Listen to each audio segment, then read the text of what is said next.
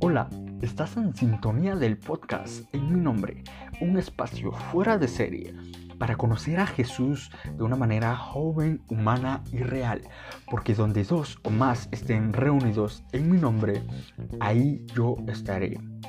En sus marcas, listos, fuera.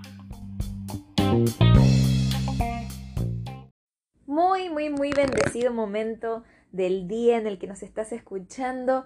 Sentite muy bienvenido a este nuevo episodio de podcast y para mí un placer desde Argentina. Mi nombre es Mai. Y eso, qué, qué bendición poder estar una vez más juntos hoy compartiendo este momento con Jesús. Pero ¿qué, qué les parece si arrancamos eh, uniéndonos en la fe, en lo que nos hace hermanos? Y nos unimos en el nombre del Padre, del Hijo y del Espíritu Santo. Y por supuesto, iniciamos dándote gracias, Señor, por, por llamarnos a la fe, por darnos eh, eh, el enorme don de la fe. Gracias Señor por elegirnos, porque vos nos elegiste, no fuimos nosotros los que te elegimos a vos. Gracias Señor por darnos un nombre, por revestirnos de una identidad tan única, tan particular en Cristo Jesús. Gracias Señor. Gracias por poder compartir juntos todos este momento y por poder recibir más de vos. Por eso te pedimos que ensanches nuestra mente, nuestro corazón, todo nuestro ser, para recibir de lo que nos quieras dar. Y que nosotros no te pongamos ningún límite a eso, sino que vos obres con tu gracia, por la acción del Espíritu Santo, con libertad. Con libertad. Todo esto te lo pedimos por intercesión de nuestra mamá María, y te pedimos también por intercesión de San José. Te lo pedimos a vos, Jesús, que sos el que vive, el que vive y el que reina por los siglos de los siglos. Amén. Wow.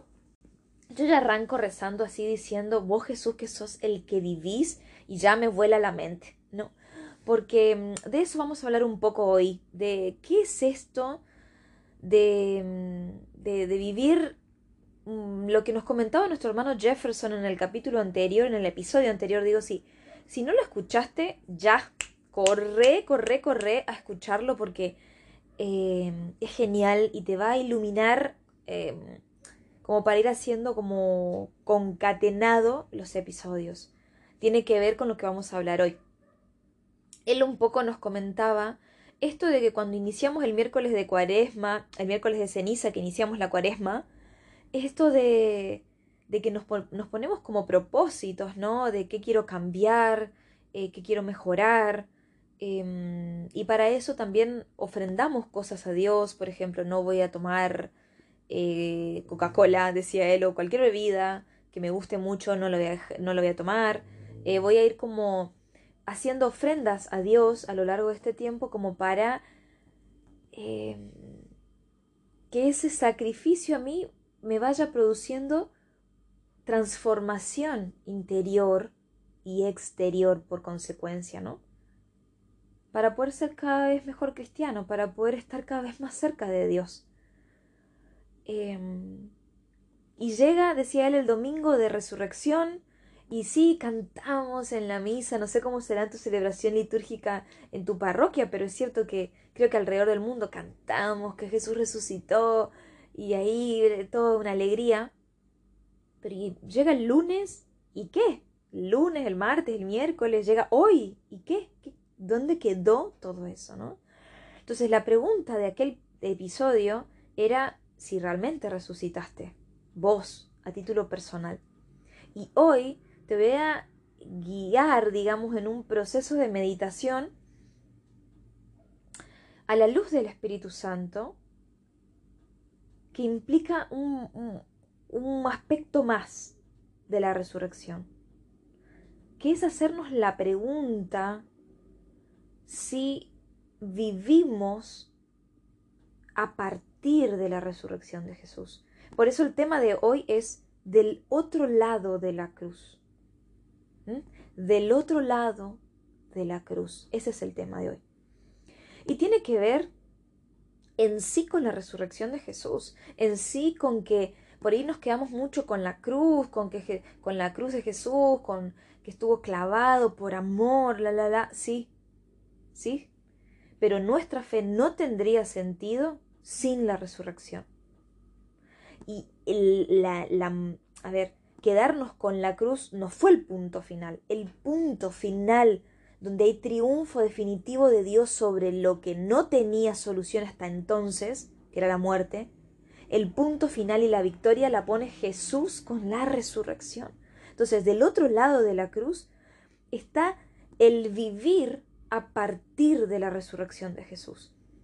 Y para mí, les digo, cuando empezaba mi camino de fe, una de las cosas que más me encantaba y me encanta ¿eh? meditar hoy en día es el libro de los Hechos de los Apóstoles, que vieron que como primera lectura estamos tocando mucho en este tiempo litúrgico, eh, porque yo leía la vida, o sea, leía la vida de, de las comunidades cristianas, cómo era, y meditaba las figuras particulares, meditaba a Pedro, meditaba, medito a Pablo, los medito y digo, este tipo, ¿no? Hablando así entre nosotros, ¿no? Este tipo que, que era el relegado de la sociedad, el que olía mal, el que no tenía cultura como alta, ¿no? El que no tenía formación, este tipo sale a vivir a partir de la resurrección de Jesús,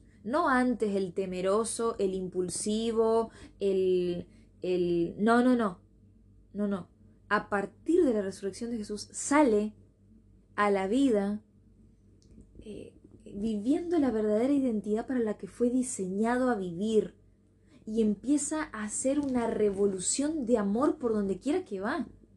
Por ejemplo, Pedro, ¿no? La gente que ponía al costado del camino a los enfermos para que la sombra por lo menos lo toque y sanaban.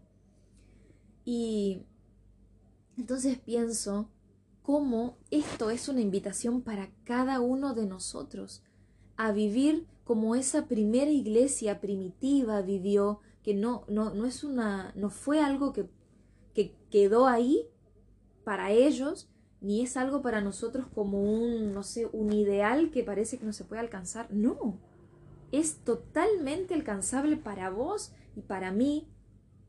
¿Por qué? Porque la resurrección es universal, digamos, es como, es para que vos te la apropies y para que yo me la apropie y los frutos de la resurrección se hagan patentes, así como que se expresen por medio de vos y por medio de mí y por medio de toda la iglesia. ¿Por qué? Por algo que es muy clave, que es una de las primeras cosas que me gustaría meditar, de algo que viene del otro lado de la cruz que es la presencia del Espíritu Santo para todos nosotros. No para algunos pocos, para una misión particular, para, no, para todos nosotros. Hay un pasaje en Romanos 8, 11, que es uno de mis preferidos, que dice que el espíritu de aquel que resucitó a Jesús habita en ustedes. Paremos ahí. Paremos ahí y, y pensalo un segundo el espíritu de aquel que resucitó a Jesús habita en ustedes. Pensa eso, tremenda gracia tenés en tu interior, tremendo poder, tremenda autoridad, tremenda fuerza, porque te habita el mismo espíritu que resucitó a Jesús de entre los muertos. Dice la lectura, el que resucitó a Cristo Jesús también dará a sus cuerpos mortales vida por medio del Espíritu que habita en ustedes. Entonces, si vos te pones a pensar en que vos estás viviendo una circunstancia de vida que te tira para abajo, que te enferma física o psíquicamente, que estamos viviendo la vida en realidad como si no nos habitara una presencia de Dios tal que, que nos vivifica, que nos da fuerza, que nos sana, que nos libera. ¿Por qué? Porque es el mismo espíritu que resucitó a Jesús. Jesús estaba muerto y el Espíritu de Dios lo resucita y lo levanta de entre los muertos y, y lo, lo eleva, ¿no? Y ese Espíritu te habita a vos, me habita a mí. Entonces, ¿qué puede tirarnos para abajo? Esto es para nosotros una verdad que tiene que hacernos vivir la vida como resucitados. Tiene que hacernos vivir la vida como verdaderos hijos de Dios, porque el Espíritu Santo nos hace hijos también, ¿no? Nos hace apropiarnos de la identidad que Jesús nos conquistó a partir de su cruz, la de hijos. Y, digo esto, no insisto, tiene que ser como un ancla. Porque si la propuesta del mundo y la propuesta del príncipe de este mundo, que es Satanás, que es el diablo, que es el enemigo, que es el tentador, ¿qué va a generar en nosotros que las circunstancias exteriores nos vayan abrumando a tal punto que nuestros niveles de ansiedad empiecen a aumentar? Y vas a desarrollar todos los signos de una persona que está ansiosa. La, ansiedad misma, preocupación, eh, dificultad para dormir, estar como molesto, reaccionar fácilmente, estar preocupado, eh, aislarte, muchas cosas, muchos signos. ¿Por qué? Porque ese nivel de ansiedad te va a hacer empezar a enfocar en lo que el, el enemigo quiere, que es que vos te enfoques en la circunstancia, que vos te enfoques en el problema. Pero ¿cuál es la invitación que te hace Jesús? A partir de su resurrección, a darte cuenta que te habita la misma presencia de Dios, que es lo que te da vida, que es lo que te permite alcanzar el triunfo, la victoria que ya está ganada por Jesús. Entonces, cuando la circunstancia de tu vida te empiece a abrumar, esta, Romanos 8:11, es una palabra a la que tenés que volver para recordar esta verdad, para que el enemigo no te mienta, no te envuelva y para que empieces a poner tu mirada no en la circunstancia, sino en Jesús no en la circunstancia, en el problema al que le das más entidad cuanto más lo pensás, sino en Dios, en el triunfo de Dios, en la presencia de Él que decidió regalarte su espíritu.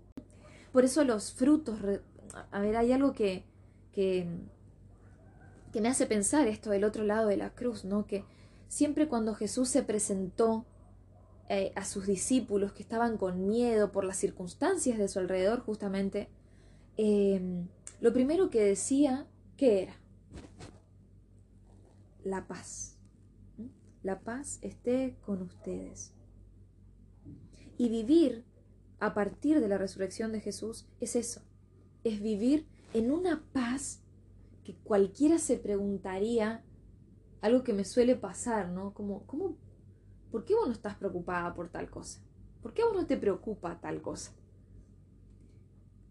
Em, es que la paz de Jesús, la paz que solo da Él, es independiente a toda circunstancia. Y eso no quiere decir que no tengamos inconvenientes, problemas, y no, sí los vamos a tener.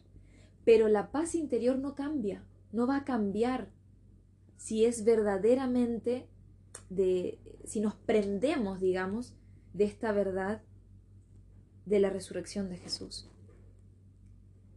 ¿Por qué? ¿Por qué la paz? ¿Por qué tanta paz? ¿Por qué nos, da tanta paz? ¿Por qué Él nos dice esto, no? Porque si te pones a pensar, no hay guerra entonces que quede por vencer. No hay batalla que vos tengas que librar en, el, la que vayas a perder, digamos, en Jesús. No la hay. Porque todo lo que tenía que ser vencido lo fue en la resurrección, lo fue. Entonces no hay nada que quede por vencer, no hay nada que quede por ganar.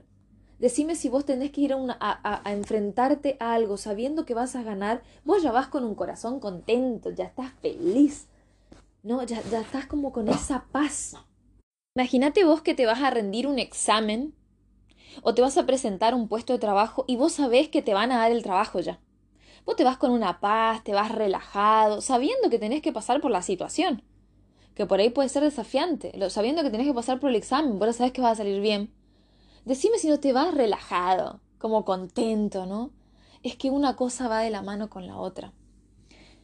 No había físicamente, eh, eh, químicamente, científicamente, no había posibilidad de resurrección, ¿no? No había posibilidad. Todo, lo único que no tenía solución, realmente, se rompe en Jesús y todo queda vencido a sus pies. Todo, todo, todo, todo, todo. Entonces, a tu problema, a tu circunstancia, a tu vida, Ahí no hay nada ya, aunque exista realmente el problema, no hay nada que no vaya a ser vencido en Cristo Jesús. No hay nada. Por eso se trata de enfrentar la vida a partir de esta paz, de que no hay nada, no hay batalla, no hay batalla que no vayas a ganar, porque estamos sentados espiritualmente en lugares celestiales en Jesús, en esta resurrección. De eso se trata vivir del otro lado de la cruz. Eso nos prueba, nos prueba la cruz y la resurrección, nos prueba el verdadero amor de Dios. Si vos te pones a mirar tu circunstancia de vida y tu problema, lo, que estés viviendo, lo que, cualquiera, cualquiera sea la cosa que vivas, cuando vos te pones a, a meditar esta, esta verdad de la resurrección, prueba en sí el amor de Dios. Prueba el amor de Dios. Prueba que cuánto te ama que entrega Jesús, cuánto te ama que hay un padecimiento tal en la cruz para que vos seas libre en sí de esos padecimientos, ¿no? Que vos seas victorioso por sobre esos padecimientos.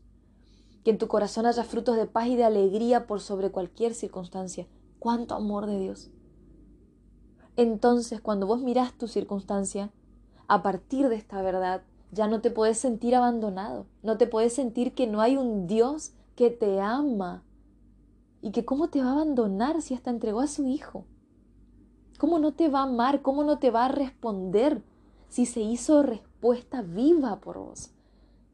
Si hasta te donó su espíritu.